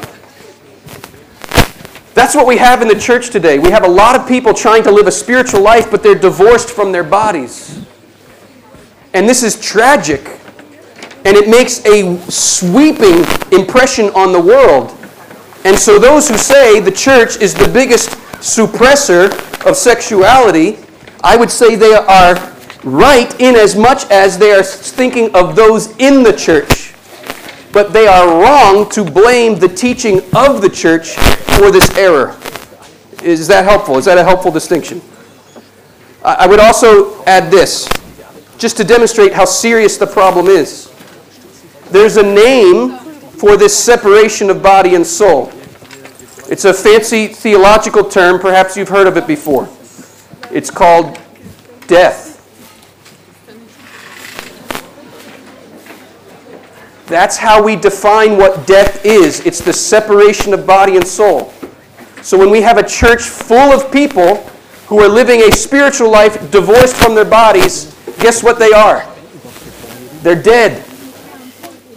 Jesus came into the world to raise us to life again, not to confirm us in our death. That error of Manichaeism leads to death. And it is largely responsible for the sexual revolution. I mean, let, us be honest. If the only two choices are starve yourself or eat the fast food, what are you going to do? Eat the fast food for crying out loud if those are the only two choices.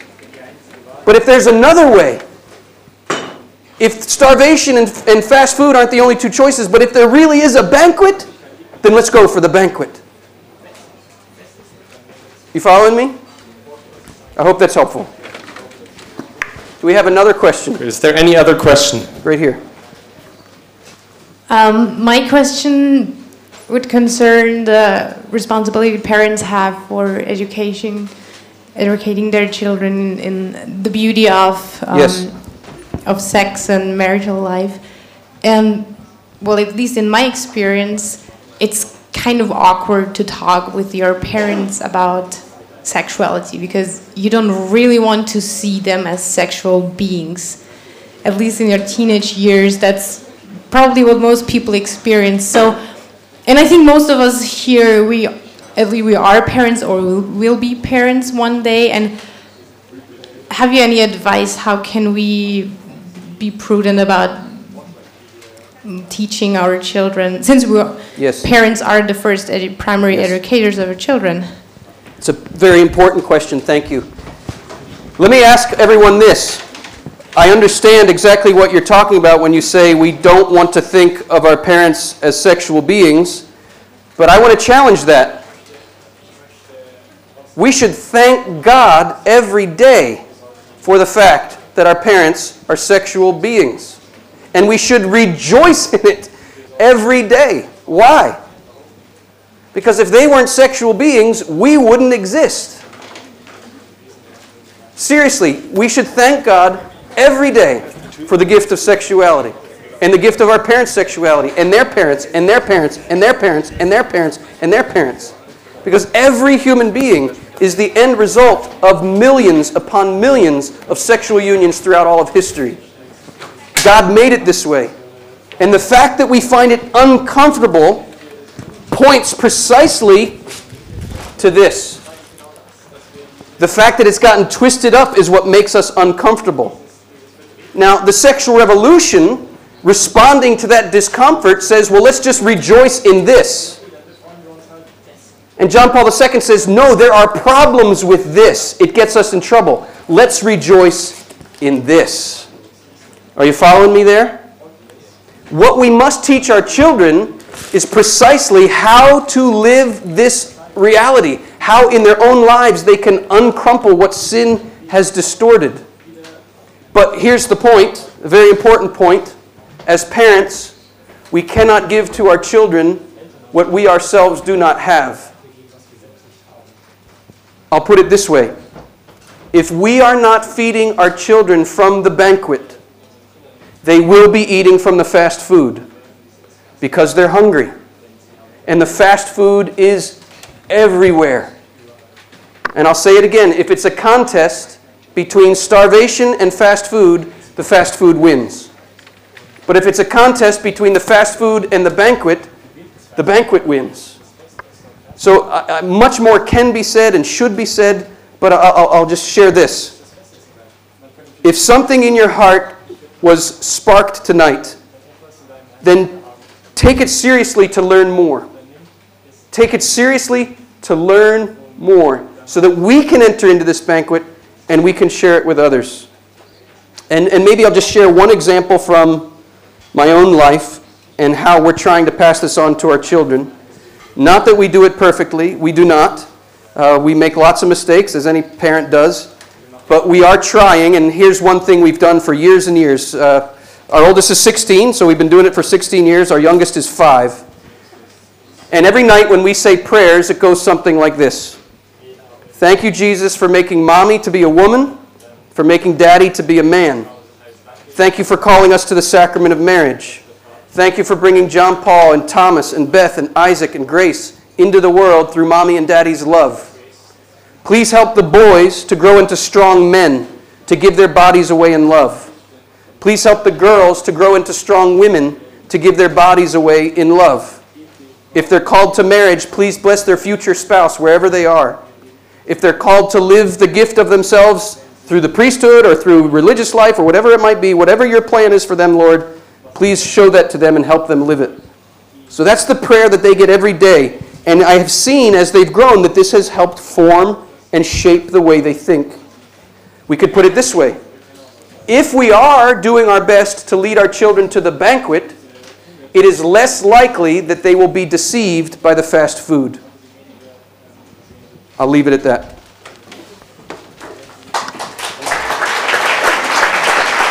Thank you very much, Christopher. Thank you very much. At the very end? You done? Yeah, we're done. We're done. I love you all. Please keep me in your prayers. Yeah, but wait, you stay here. I Oh, I have to stay here. I thought I could get off the stage now. Wait, you just go back there. Okay. And Father George is going to give us a little shot right now. Father George, you want to come up?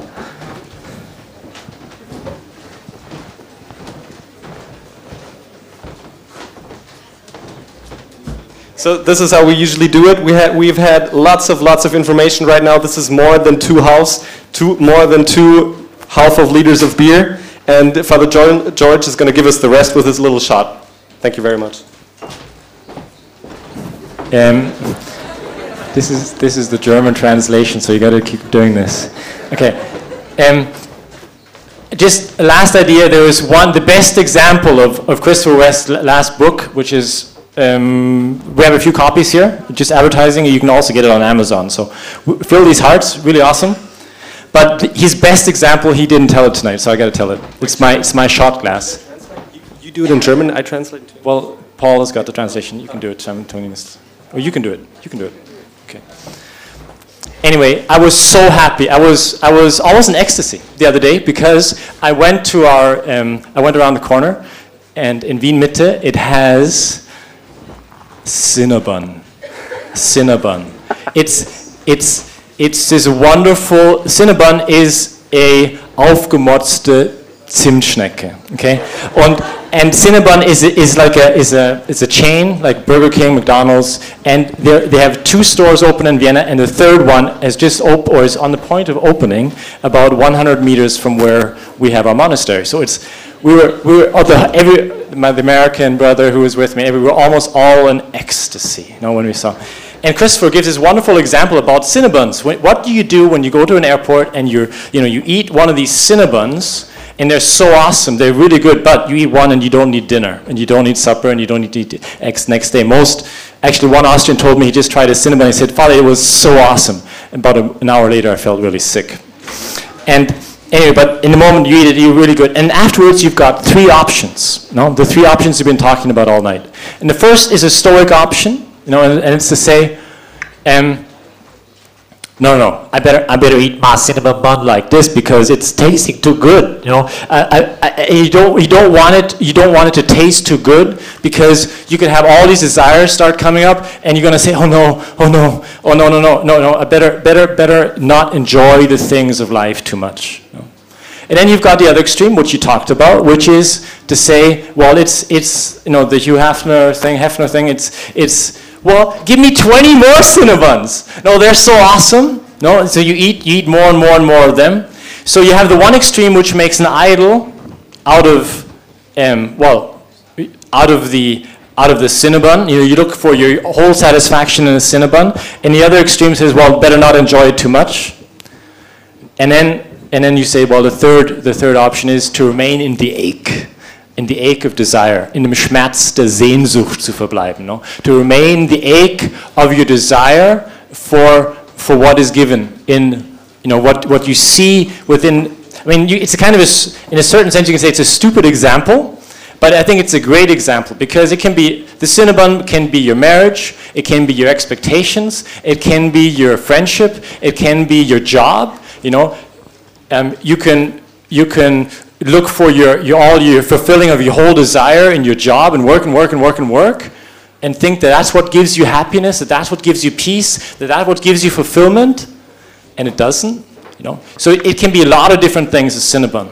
But the Christian says, no, I'm, I'm not going to go into one extreme or into the other extreme, but I'm going to discover in each desire this desire which, like you were saying all night, is pointing me to God. And that's why my favorite, my favorite um, homily from Pope Benedict from last year, he says, we have to, Christians, we need to learn or learn anew to enjoy the things of life. Wir müssen lernen oder neu lernen, die wahren Freuden des Lebens zu genießen. And I read that and I thought, wow, a Pope is saying this? He's saying we should be enjoying the things of life. We should learn how to enjoy the things of life. Yes, he's saying that. Because in each thing, the music, the beauty, the beauty of a Cinnabon, you can discover God. It's, it's so awesome. So thanks so much, Christopher, for coming.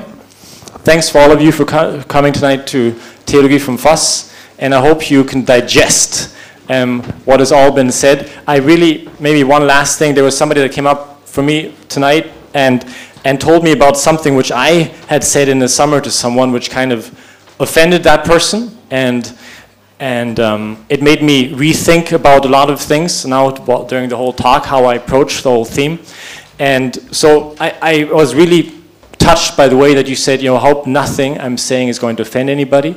All we're, all you're doing is presenting something and, in- inviting, I think, all of us to think, um, to think, or better said, maybe to follow the desires that we have. You know, like John Paul II would would say, um, the the deepest desires, the yearnings of our heart, they're they're totally right. So follow them. Thanks.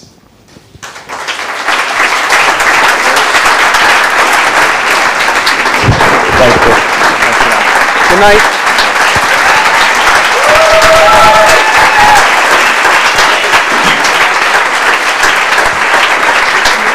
I think they want to give you something. Oh my goodness. Wow. So Christopher, Christopher, Christopher, Yes. we weren't quite sure what to give you as a as a present afterwards, Nature's most beautiful reproductive organ. and we just decided to give you nature's most productive genitals. There you go. Thank you very much. Thank you. And for the band, the same thing. There you go. Thank you, thank you very much. Please keep us in your prayers. It's been a great joy to be with you. Am